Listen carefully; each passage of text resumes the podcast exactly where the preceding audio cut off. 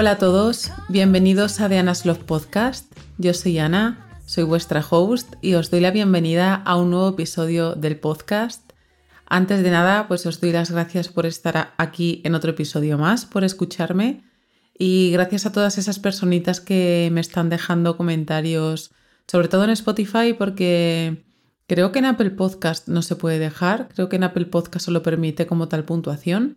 Pero en Spotify sí te deja como dejar comentarios y me están llegando ahí algunos que me llega la notificación al, correo y me hace especial ilusión que comentéis por ahí. Bueno, como ya os dije la semana pasada, no pudo haber podcast porque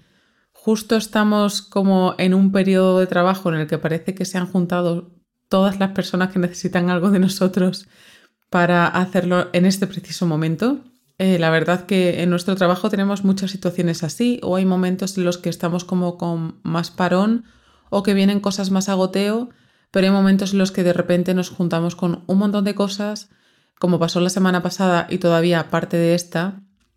pues eso que estamos como con varios proyectos al mismo tiempo y que en muchas ocasiones salimos de la oficina a las 9 y hay veces que nos han dado las tantas de la mañana también en ella. Pero bueno,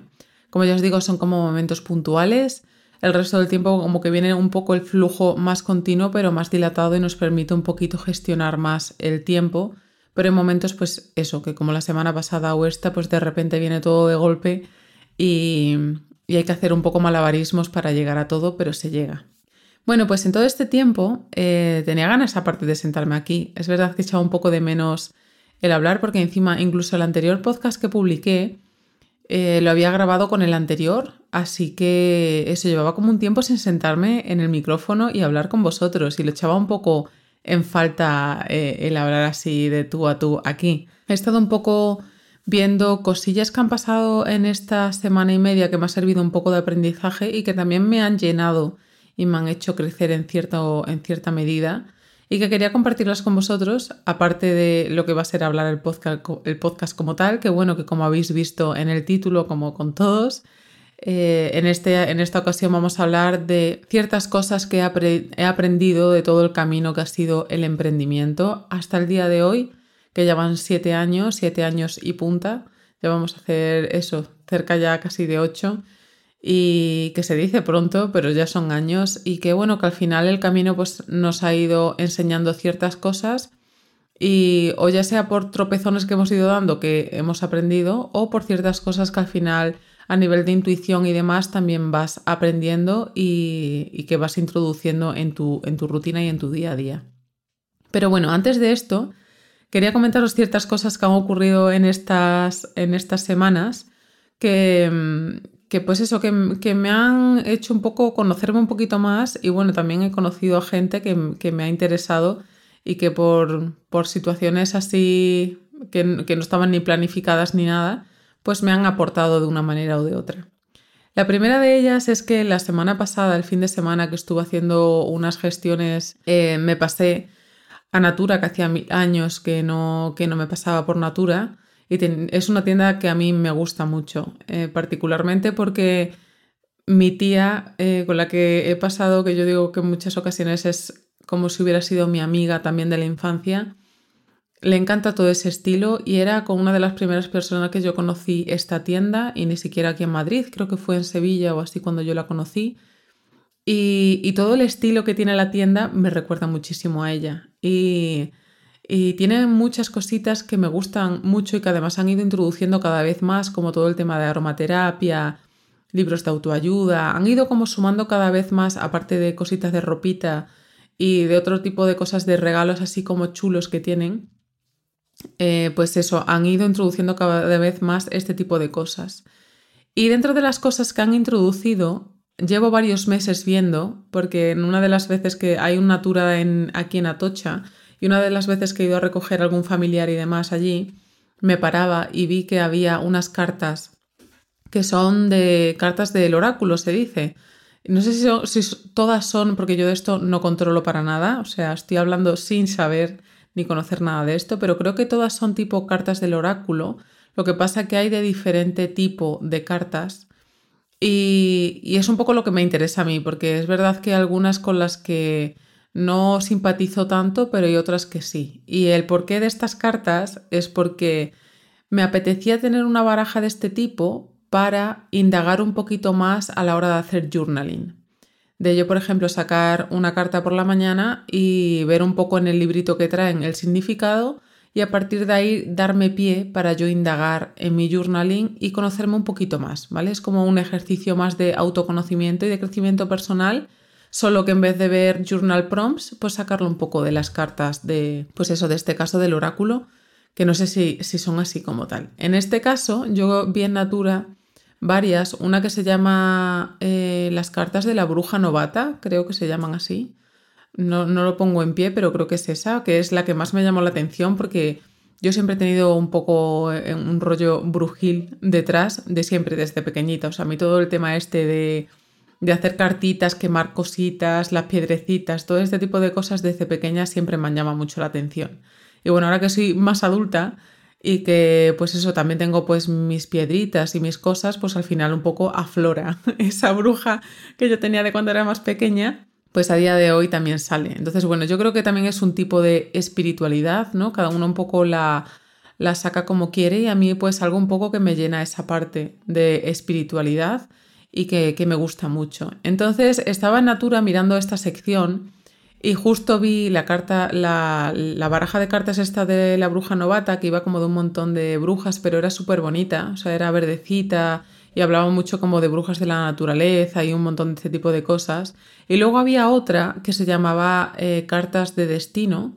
y me llamaba mucho la atención lo que pasa que esta, esta baraja de cartas no estaba abierta y me gustaba mucho el poder ver la carta y ver el libro que traía para ver qué tipo de cartas son, porque si no es como que tampoco eso, no, no empatizo mucho con ese tipo de cartas y como no he tenido ninguna eh, y era la primera que iba a comprar,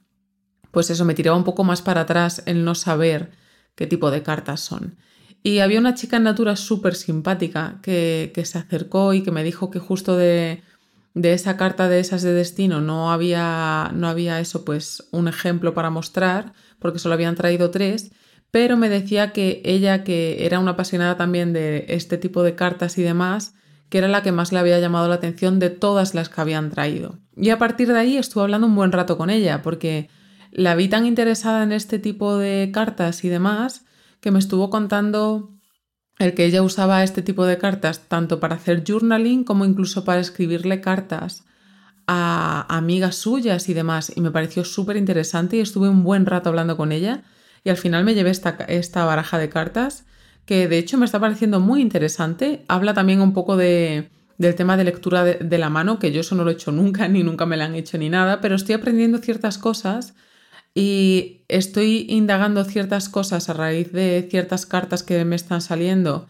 y del libro este que trae un poco que te ayuda a comprender esa carta que te ha salido, me está ayudando un poquito a indagar más en mí y a lo mejor un poco enfrentar ciertas cosas de otra manera a raíz de estar pensando en ello y racionalizando un poco eso y sacando a lo mejor pues eso, ciertas, ciertos aprendizajes de lo que me muestra esa carta ahí junto con el libro que viene un poco eso explicándote un poco de inspiración, lo que puede decir la carta y todo este tipo de cosas. Sé que habrá gente que todo esto le suene a chino. Eh, sé que puede haber gente que todo esto pues no le guste para nada o que no empatice con ello o que, o que no sea su, no sé, un sistema que a ellos les guste, pero bueno, yo es verdad que llevo tiempo un poco como con ganas de probar algo de esto porque nunca lo he hecho y, me está gustando. Así que bueno, yo os iré contando mis avances con todo esto, que la verdad, como ya os digo, voy a ciegas totalmente, no conozco nada de este mundo, eh, no he tenido ninguna cosa de esta en mi vida, pero bueno, todo es empezar.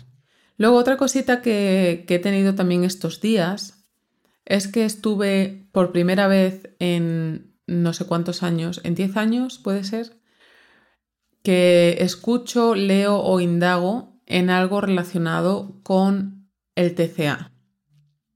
Em, si estás pasando por algo de esto, a lo mejor no sé si te interesará escuchar esta parte, es solo muy breve, pero es, eh, es algo que me ha pasado en, esta, en estas dos semanas que a raíz de, de, ciertas inquietudes que me han estado viniendo después de hacer varios días journaling seguidos y demás, y de, bueno, de, ciertos libros que he estado también leyendo, de todo este tipo de cosas de, de psicología, de patrones, de, de eso, de patrones de conducta y demás, pues que me han aflorado ciertas preguntas que, que, estaban relacionadas pues con el TCA que yo tuve, pues eso, hace como ya por lo menos 10 años o así. Y, y buscando ciertas cosas me salió una entrevista que hizo Cristina Mitre, que también es una podcaster súper reconocida aquí, que además ha tenido premios y demás, que yo no sé si la conocéis, pero si no, ella se dedica, es periodista y hace entrevistas eh, bastante interesantes a nivel de lo que sería el cuidado del cuerpo, mental, físico, de todo tipo de cosas, desde nutrición hasta cosas de psicología, de todo un poco, todo lo que tiene que ver con el cuidado y el bienestar. Y dentro de, esto hizo una entrevista a Espido, Espido Freire, que es la autora del libro que de hecho os puse el mes pasado que me lo había leído, que es el de Quería volar cuando comer era un infierno. Y le hace una entrevista que me abrió mucho los ojos. Tiene partes más y menos interesantes en la misma entrevista del podcast, pero me hizo ver esta enfermedad de una manera totalmente diferente a cómo yo la tenía planteada. No totalmente, pero bueno, sí que me, me abrió un poco el prisma y me hizo ver un poco más con perspectiva todas esas cosas que yo había pasado, como ya os digo, que ha pasado mucho tiempo, pero nunca había indagado en el tema por mi cuenta de decir, voy a leer algún libro, algún podcast. Era como un poco un tema tabú que yo ya había pasado y se quedó ahí. Y el indagar un poco en esto me ha hecho un poco sanar ciertas heridas que aún seguían ahí dentro de mí y a raíz del podcast leí el libro de ella.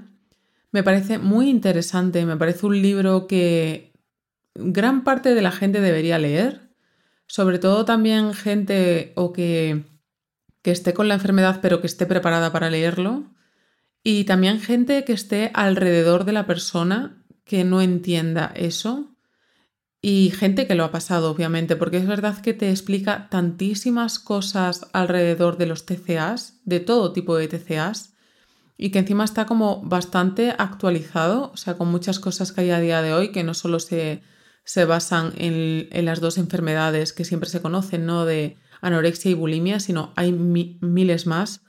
y aborda todo esto en el libro y, me pareció muy interesante tener como este, este momento de semana y media, dos semanas,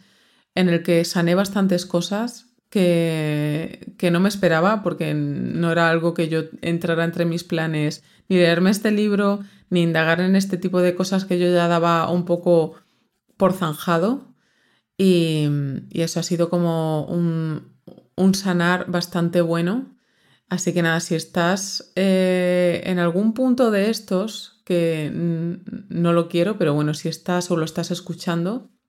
a lo mejor te vendría bien leer este libro o conoces a alguien que, esté pasando por algo de esto y quieres comprender un poco más todo esto, el libro este o el podcast, estaría súper interesante para, para escucharlo o leerlo. Y luego, bueno, la última parte que viene más relacionada de lo que hemos estado viviendo esta semanita y media, que, no es algo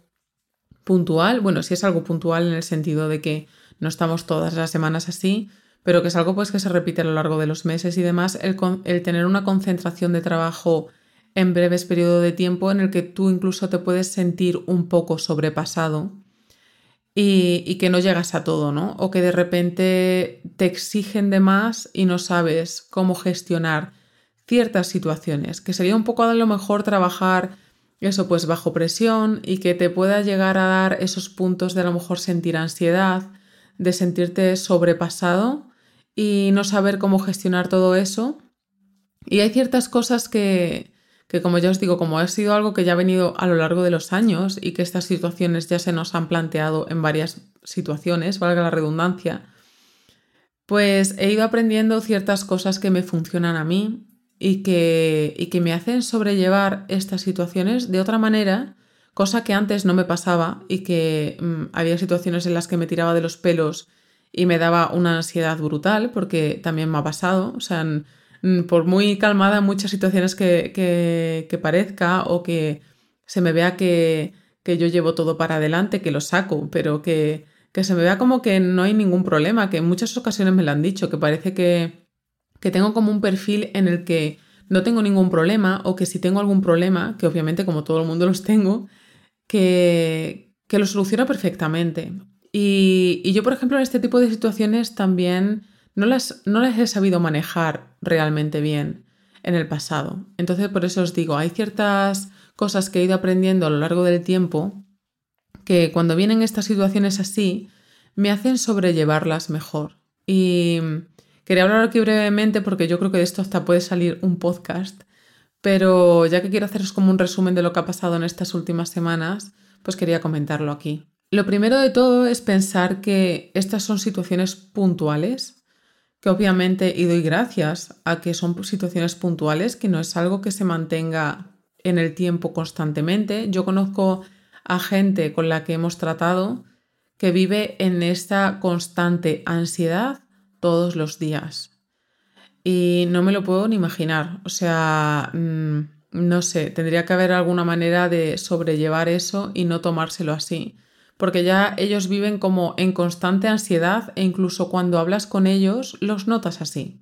Entonces el estar constantemente todos los días, 24/7, todos los meses del año así,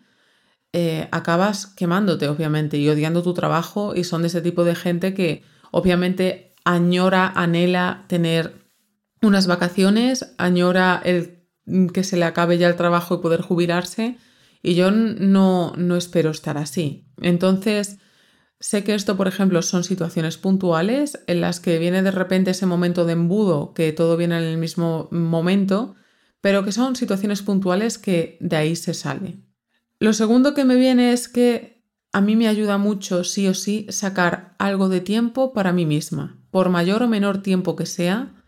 tener algo de tiempo para mí misma. Es verdad que en estas situaciones hay muchas veces, como ya os digo, de repente entramos en la, oficina a las 7 de la mañana y nos salimos a veces hasta las 12 de la noche. Paramos para comer, pero poca cosa más. Pero me ayuda mucho el sacar, aunque sea 20 minutos, para mí y desconectar y volver a conectar un poco conmigo misma y reconocerme el que estoy aquí, que estoy bien, que todo está bien, que esto es todo es tema de trabajo, pero que el resto está bien y que yo estoy bien. Entonces, si podéis sacar aunque sea 10 minutos al día para un poco reconectar con vosotros y salir de esa vorágine de correos, emails, llamadas, eh, entregas de proyectos, reuniones, todo este tipo de cosas, os va a ayudar un poco a conectar con vosotros y a deciros que de todo esto pasa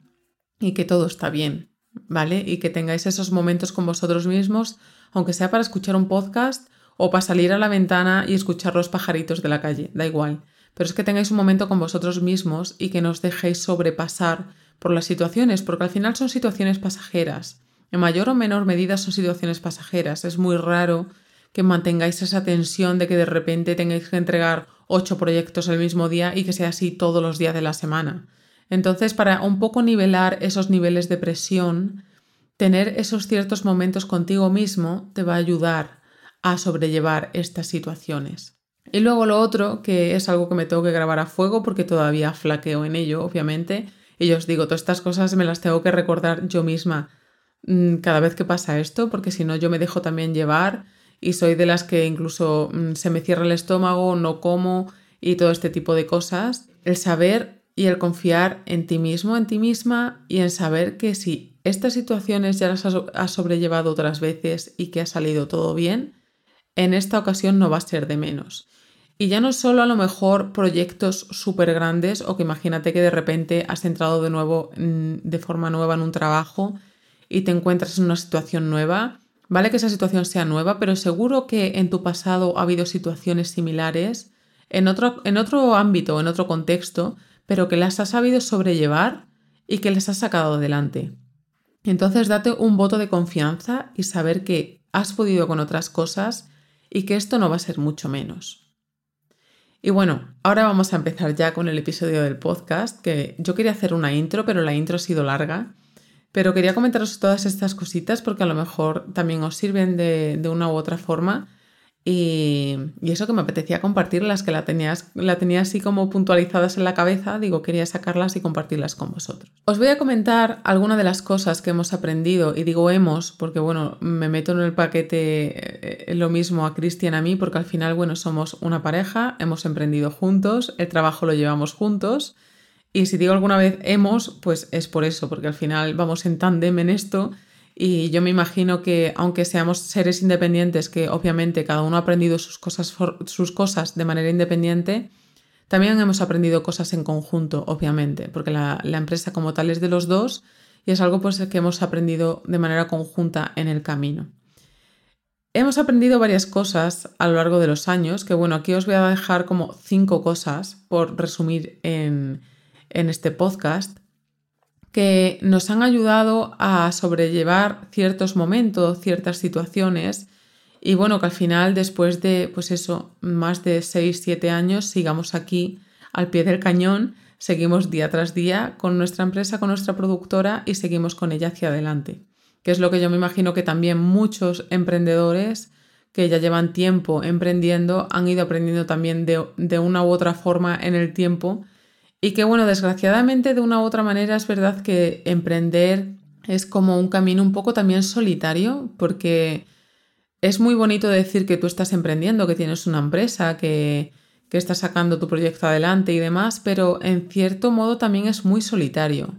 No es eh, algo que te den unas guías y unos patrones y que te digan por aquí tienes que tirar y si haces A, B y C, tu empresa va a ser de éxito o mm, dependiendo de lo que sea el éxito para cada uno, ¿no? Pero que tu, tu empresa mm, dé sus frutos y al final tú recibas monetariamente esa recompensa económica después de todo el trabajo y de toda esa creatividad que tú has dado ahí, de todo ese desempeño, de toda esa pasión que tú has tenido por eh, lo que se dice siempre, ¿no? O idealmente que tú emprendes porque tú tienes un hobby y lo sacas para que te dé dinero en cierto sentido, ¿no? Y como ya os digo, es un trabajo que es un poco solitario porque creo que uno va aprendiendo mucho a, raíz de las caídas que va teniendo en el camino y de los errores o no errores, pero sino a lo mejor de lo que el camino mismo te va enseñando y te va guiando en sí mismo. Entonces, bueno, por poneros un poco en contexto, nosotros como tal montamos a Topic Studio, que es la productora, la montamos desde cero. Nosotros no venimos de de tener una cartera de clientes enormes, no, no veníamos de, como se dice mucho también aquí en España y yo imagino que en todos sitios, de tener un padrino en tal sitio, nada, o sea, nosotros veníamos del mundo del cine,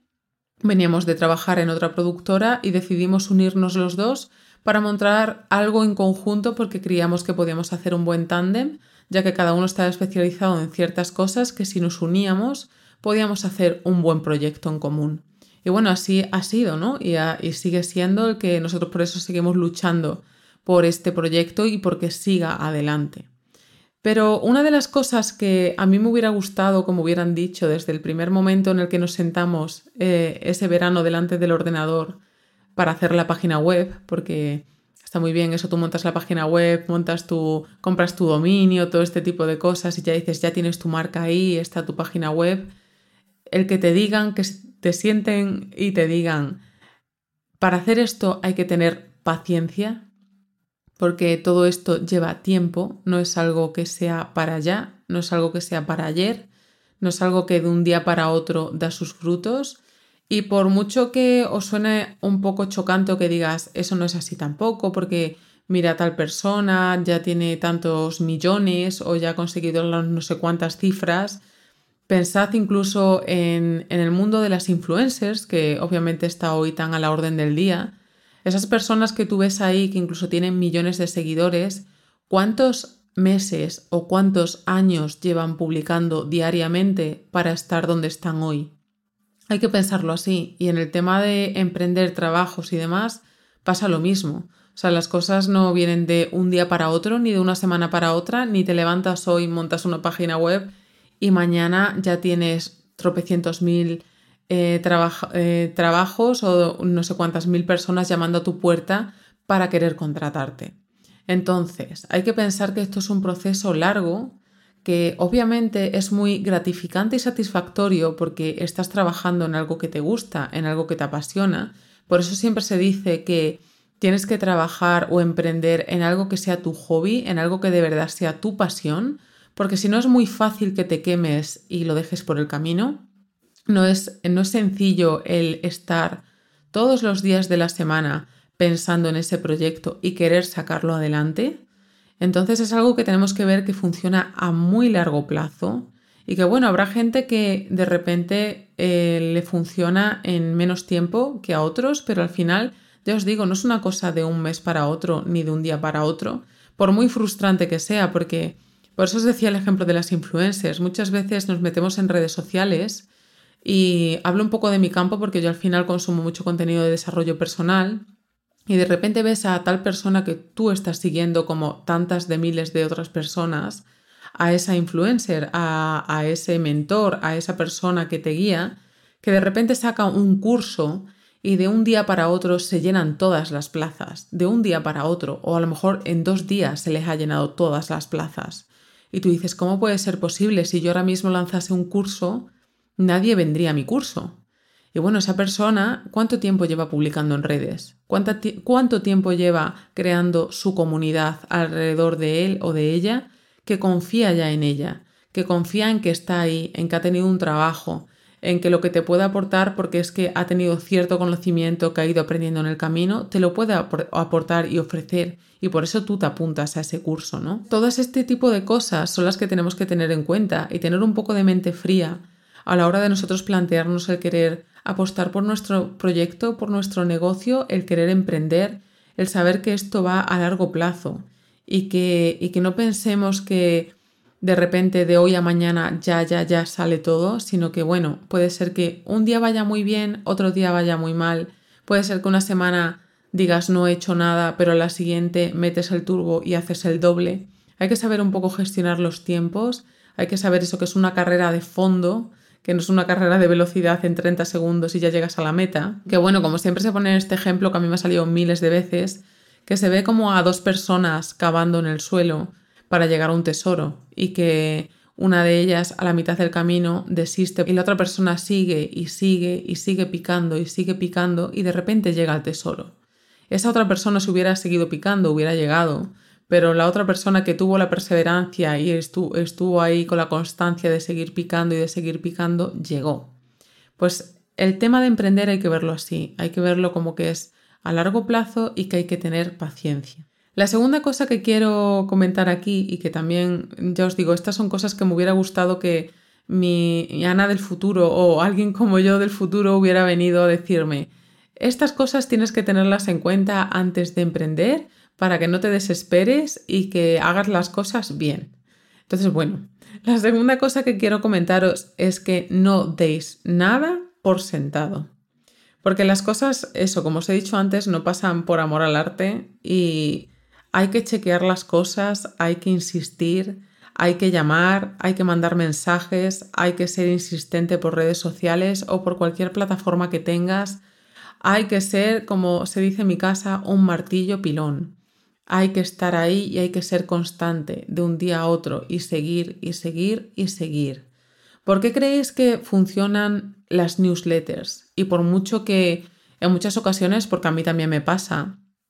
nos molestan de que de repente tú te metes en tu buzón del correo y tienes tropecientas mil newsletters y te dedicas a borrarlas, te, te quitas la suscripción de otras tantas, pero en el fondo hay algunas que te funcionan y que incluso agradeces en ciertos momentos que estén ahí, porque si no, a lo mejor a ti se te hubiera pasado comprarte tal cosa, o apuntarte a tal curso, o a tal masterclass que está gratuita, o a tal otra cosa que te interesaba y porque se te, lo recordó la semana pasada, si no te lo hubiera recordado hoy, no lo hubieras hecho.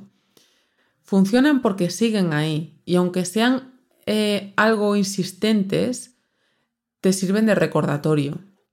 Y cuando digo de no dar nada por sentado, me refiero a todo este tema de incluso cuando tú quieres tener una reunión con una persona, tienes que llamar, tienes que contactar con la persona, tienes que mandarle un correo y que si no te contesta ese correo, quizás tienes que mandar otro y que no te dé esa cosa que a mí incluso me ha pasado, ¿no? De decir, es que voy a parecer una pesada o un pesado si vuelvo a contactar. Y te das cuenta de que no es así. Te das cuenta de que cuando vuelves a contactar con la persona e incluso la vuelves a llamar en otras ocasiones, esa persona te lo va a agradecer porque incluso te va a decir que está en miles de cosas y que no, se acordaba de ese correo que tú lo mandaste la semana pasada y que no sabía que tenía esa cosa pendiente contigo. Hay que ser insistente y hay que tener esa cosa del martillo pilón y de no dejarlo y de estar ahí golpe a golpe, semana a semana insistiendo y mandando recordatorios. Y cuando hagamos algo nuevo, volverlo a mandar. Y que si tienes de repente una oferta nueva, volverla a mandar. Porque la gente se olvida, la gente está en su rutina, la gente está en su día a día y si no ponte tú en esa situación que a ti mismo te pasa. Entonces no pasa nada por sí hacer un poco de hincapié e insistir un poquito, tampoco nos pasemos a el borde de, que pasemos esa línea de volvernos súper pesados, pero no está de más ser insistente, porque la gente no se acuerda, la gente no se acuerda de lo que le mandaste la semana pasada. La tercera cosa que va un poco ligada a esta es que seamos conscientes de que tratamos con gente de carne y hueso, como tú, como yo, como tu mamá, tu papá, tu hermano, tu novio, tu pareja. Mm, somos personas de carne y hueso. Y cuando nos dirigimos a esas personas de carne y hueso, eh, tienes que saber cómo dirigirte a esas personas. Al final no somos robots, no, no esperamos un trato frío, no esperamos eh, un copia y pega de cosas, esperamos algo personalizado, esperamos que nos entendamos, esperamos que entiendas ese problema que puede tener esa persona y que tú lo puedas solucionar. Y lo más importante, que yo creo que se nos olvida en muchas ocasiones, por eso siempre se dice en tantos libros de estos de desarrollo personal, el que le cuentes tu proyecto a la gente y demás, es escuchar a la gente y saber escuchar. No sabéis la de veces que hemos estado en reuniones y la gente no se escucha solo está pendiente de su discurso y cuando suelta su discurso eh, desconecta totalmente. O sea, no presta atención a lo que la otra persona está diciendo para tú aportarle información y darle solución a ese problema que está teniendo. Entonces por eso digo que tenemos que saber que tratamos con personas de carne y hueso. Y lo digo yo, que a mí me daba pavor llamar por teléfono. Y no llamar por teléfono a tu amiga, a tu mamá y este tipo de cosas, no.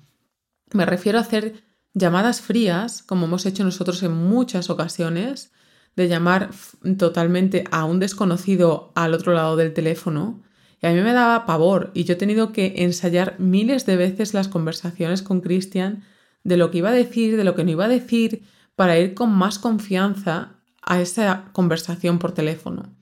Y una de las cosas que a mí me ha ayudado mucho es obviamente pensar que esa otra persona que está al otro lado del teléfono está como yo ahí. Y aunque sea la persona que está en la centralita, que te coge para pasarte a otra persona, es una persona como tú y como yo, que ha llegado hoy al trabajo, que tendrá sus problemas, que tendrá sus más y sus menos, que estará más a gusto o menos en el trabajo, pero que tú le estás dando una conversación a esa persona y que tienes que tratar de ser lo más empático posible. Y esto sirve tanto para llamadas telefónicas como cuando obviamente tenemos una reunión cara a cara con alguien, que sepamos quién es esa persona, que sepamos de dónde viene, quién es, todo este tipo de cosas nos hace ponernos en la piel de esa otra persona. Pero también nos sirve mucho ahora que está tan de auge el nivel de redes sociales para vender cosas, que aunque no veamos a las personas que están al otro lado de la pantalla, son personas. Y de nada sirve tampoco ser súper fríos cuando intentamos hablar ahí solo por mostrar, entre comillas, un papel. Por eso funciona tanto todas estas influencers que son de lifestyle, que son incluso de las que más se pagan, porque al final te enseñan su día a día, son abiertas con cómo son, sus rutinas, sus cosas, y a ti te gustan. Por ejemplo, yo sigo a muchas personas que enseñan su estilo de vida, porque me parecen cercanas, me parecen que se, convierten como si fueran tus amigas. Pues eso es lo que tenemos que pensar cuando estamos montando nuestro negocio y hablamos con gente, que eso, que son personas normales, que tienen sus problemas, tienen sus familias, sus casas, y que tenemos que tratar de trasladar todo eso al ámbito profesional y sacar el mayor partido posible de esto, porque al final de todas esas cosas también podemos sacar mucho partido al nivel de ventas para nosotros. El cuarto punto que quiero comentaros es que pensemos siempre y que nos hagamos la pregunta que es para mí clave y que nosotros, entre nosotros dos, nos la preguntamos muchas veces, es ¿qué más puedo hacer? Y que sencillamente intentar plantearte una estrategia a la hora de montar tu negocio o tu emprendimiento. Es muy fácil decir, y digo fácil porque entre comillas es fácil, tampoco es fácil lanzarse a la piscina de emprender, pero es sencillo a lo mejor encontrar ese hobby, esa vocación que a ti te gusta, que tú dices, yo de esto voy a montar mi negocio, esto va a ser mi tienda, esto va a ser eh, mi proyecto de vida que, que va a salir adelante y que a mí me apasiona, me encanta y va a ser en lo que yo quiero trabajar en los próximos meses e incluso años. Eso está fenomenal, pero la cosa es que hay que intentar un poco plasmar algún tipo de estrategia para que, bueno, esa primera semana a lo mejor estás muy entretenida con, pongamos el ejemplo de que quieres montar una tienda de tazas, ¿vale? De artesanía, de cerámica, una, tienda de tazas. Y tú estás muy encantada la primera semana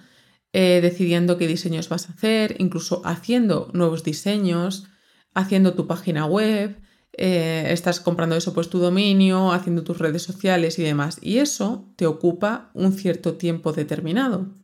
Pero te vas a encontrar con momentos en los que o porque de repente la gente no te compra tanto como pensabas, o tienes esos momentos de bajón de, de que ya has hecho todo lo que, entre comillas, tenías que hacer a nivel de visibilidad y de darte a conocer, y no sabes qué más hacer.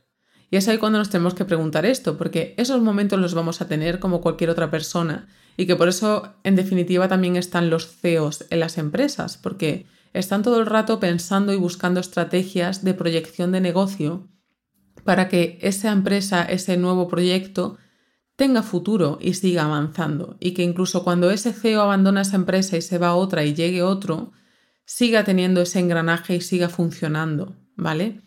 Y con las pequeñas empresas y los pequeños negocios se tiene que pensar igual. E incluso tenemos que pensar que está la ventaja de que a día de hoy todo esto está en nuestras manos y que nosotros podemos decidir hacia dónde vamos a tirar nuestro negocio y hacia dónde queremos llegar. Entonces, cuando nosotros, por seguir con el ejemplo de, de la tienda de, de, tacitas, que me encanta, por cierto,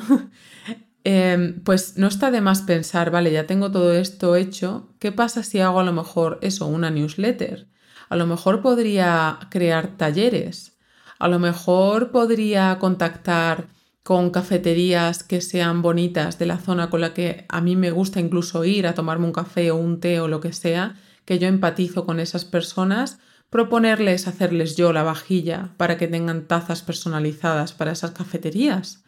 Entonces, en esto es lo que os digo que hay que pensar siempre qué más se puede hacer, porque siempre, siempre, siempre hay algo que se puede hacer, sea más pequeño o más grande, porque no os digo de que tengáis que hacer un anuncio de no sé cuántos miles de euros eh, para salir en televisión, sino que hay pequeñas cosas que podemos nosotros implementar en nuestras rutinas, en nuestras rutinas de trabajo, en nuestros horarios, que van a ir sumando poco a poco y nos van a ir dando una proyección de futuro que incluso antes no teníamos. Y es lo que va a rellenar estas agendas y que, y que muchas veces cuando incluso tenéis esos huecos, estas pequeñas cosas que vais a ir aportando después de haceros esta pregunta, que lo suyo sería pues eso, hacer un brainstorming, ¿no? Hacer una lluvia de ideas en una hoja en blanco, sentáis un día tranquilamente y empezáis a sacar y a tirar del hilo de todas las cosas que podéis hacer para vuestro proyecto. Habrá cosas que sean más ambiciosas y las podemos dejar ahí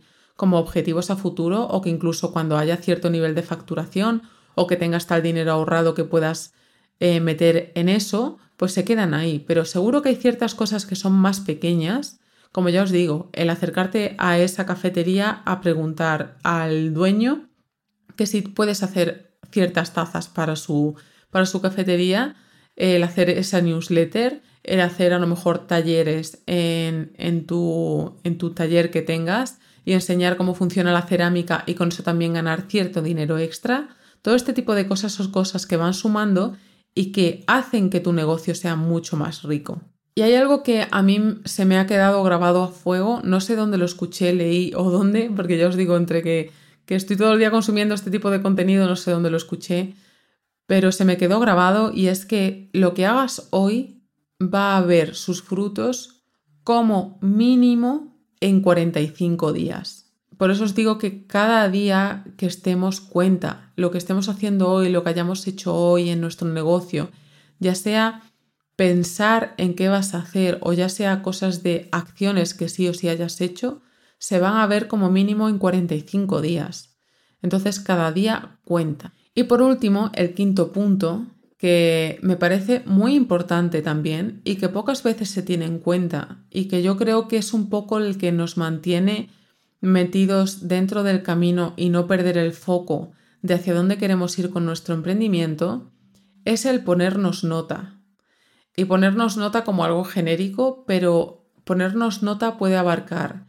el tener reuniones, el hacer chequeos, el ponerte nota tal cual de cómo estás yendo. Y a mí esto me ha servido mucho y es algo que aprendí del libro de El año de 12 semanas, es que hagas una puntuación semanal de lo que has hecho esa semana. Con esto vas a ver la importancia de todos los pasos que has hecho esa semana y lo que has hecho y no has hecho. El hacerte esas notas, esas puntuaciones, el tener reuniones, el hacer chequeos,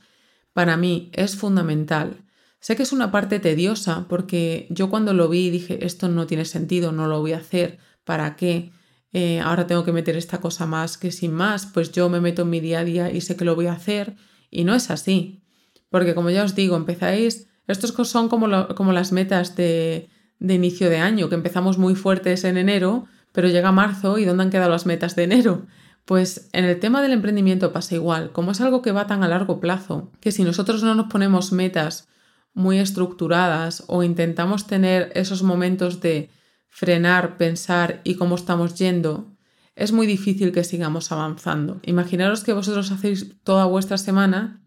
y dedicáis el viernes a chequear qué habéis hecho esta semana. Y digo chequear de verdad. Os sentáis con vuestra agenda, con vuestro boli o en, en vuestro ordenador, en vuestra tablet y veis de verdad con el corazón en la mano qué habéis hecho esta semana y qué ha pasado bueno y qué cosas podríais mejorar, porque siempre hay algo que se puede mejorar. Y de los fallos que hemos cometido en esa semana se puede aprender. Y es aquí donde está todo, todo el punto y el kit de la cuestión de el, poneros nota. Por ejemplo, en el libro de, de las 12 semanas que os he dicho, imaginaros, tenemos las tres metas, el tener las tres metas y hacer esos puntos que nos hemos marcado en las tres metas sería hacer el 100%, pues eh, hace tal cual que el último día de la semana, el domingo o el viernes o cuando consideréis, hagamos una evaluación de cuánto porcentaje hemos hecho de esas metas, de esos puntos que nos hemos planteado para esas tres metas en esa semana. Así vamos viendo cuánto vamos avanzando. De hecho, en el libro dice que nosotros vamos a conseguir nuestras metas cuando, cuando semanalmente hagamos el 85% de esas tareas que nos hemos planificado para cada una de las metas. Entonces, fijaos cuánto tenemos que hacer cada semana para de verdad llevar un proceso y un progreso que sea continuo y no abandonar en el camino. Y yo os digo, puede ser así, o en nuestro caso muchas veces llegamos el viernes y hacemos una reunión los dos y pensamos, bueno, ¿qué ha funcionado? ¿Qué no ha funcionado? ¿Qué hemos hecho? ¿Qué hemos logrado? A lo mejor hay que celebrar también algo. Aquí entra un poco también esto. Imaginaos que habéis cerrado tres clientes esa semana, pues hay que celebrarlo y también pensar cómo voy a celebrar esto, este, este nuevo logro. Y bueno, obviamente esto no es otro punto, pero como ya os he dicho cuando os he hablado al principio de que hay momentos así de embudo y de que te sientes a veces sobrepasado y demás, o incluso en el proceso de emprender hay muchas veces o que te sientes solo o que te sientes perdido, o que te sientes en un momento en el que hacia dónde voy ahora, qué hago. Hay que confiar y hay que confiar un poquito más en nosotros mismos darnos esa palmadita en la espalda y decir esto va a salir para adelante, porque confiamos en nosotros mismos, porque confiamos en que ese proyecto en el que estamos poniendo sudor y lágrimas y mucho amor es lo que queremos realmente y que cuando hay mucho cariño, hay mucho amor detrás de estos proyectos, salen adelante.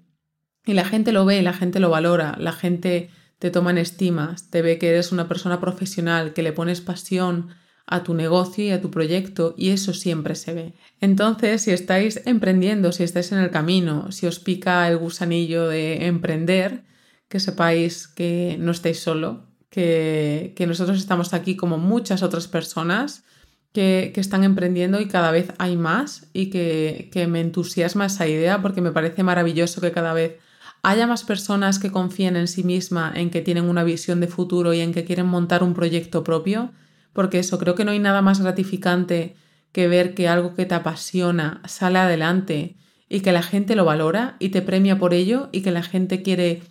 eh, contratar tus servicios o quiere comprar tus productos porque confía en ti, porque le gusta tu esencia, le gusta tu personalidad y creo que no hay nada más gratificante que eso. Así que si estás emprendiendo o estás en este proceso, te mando una chuchón enorme y que sepas que en este caso yo estoy en la misma situación y que yo he pasado también por esos baches grandes y los seguimos pasando y que todos estamos ahí. Creo que es un podcast que se ha alargado muchísimo, creo que es el más largo que hay ahora en, en Diana's Love Podcast, pero bueno, espero que os haya gustado mucho. Esto es lo que tiene las consecuencias de haber estado una semana sin episodio, que viene este, pero bien largo. Y nada, que me hace mucha ilusión estar aquí de nuevo, que eché en falta el sentarme la semana pasada aquí, que espero que os haya gustado, que miles de gracias por escucharme, por estar ahí, por toda esa gente que me manda corazones también en las redes sociales, sobre todo en Instagram, que si no me seguís estoy allí como Diana Love, sobre todo para que estés a lo mejor atento de cuando subo nuevo episodio, que os pongo por ahí también los links, o que como por ejemplo la semana pasada que no subí episodio, eh, lo puse por ahí también y lo anuncié. Así que nada, te espero por allí. Si tenéis cualquier comentario, hacedmelo llegar, que me encantará saberlo y hablar con vosotros. Y que nos vemos en un próximo episodio. Un besote y nos vamos escuchando.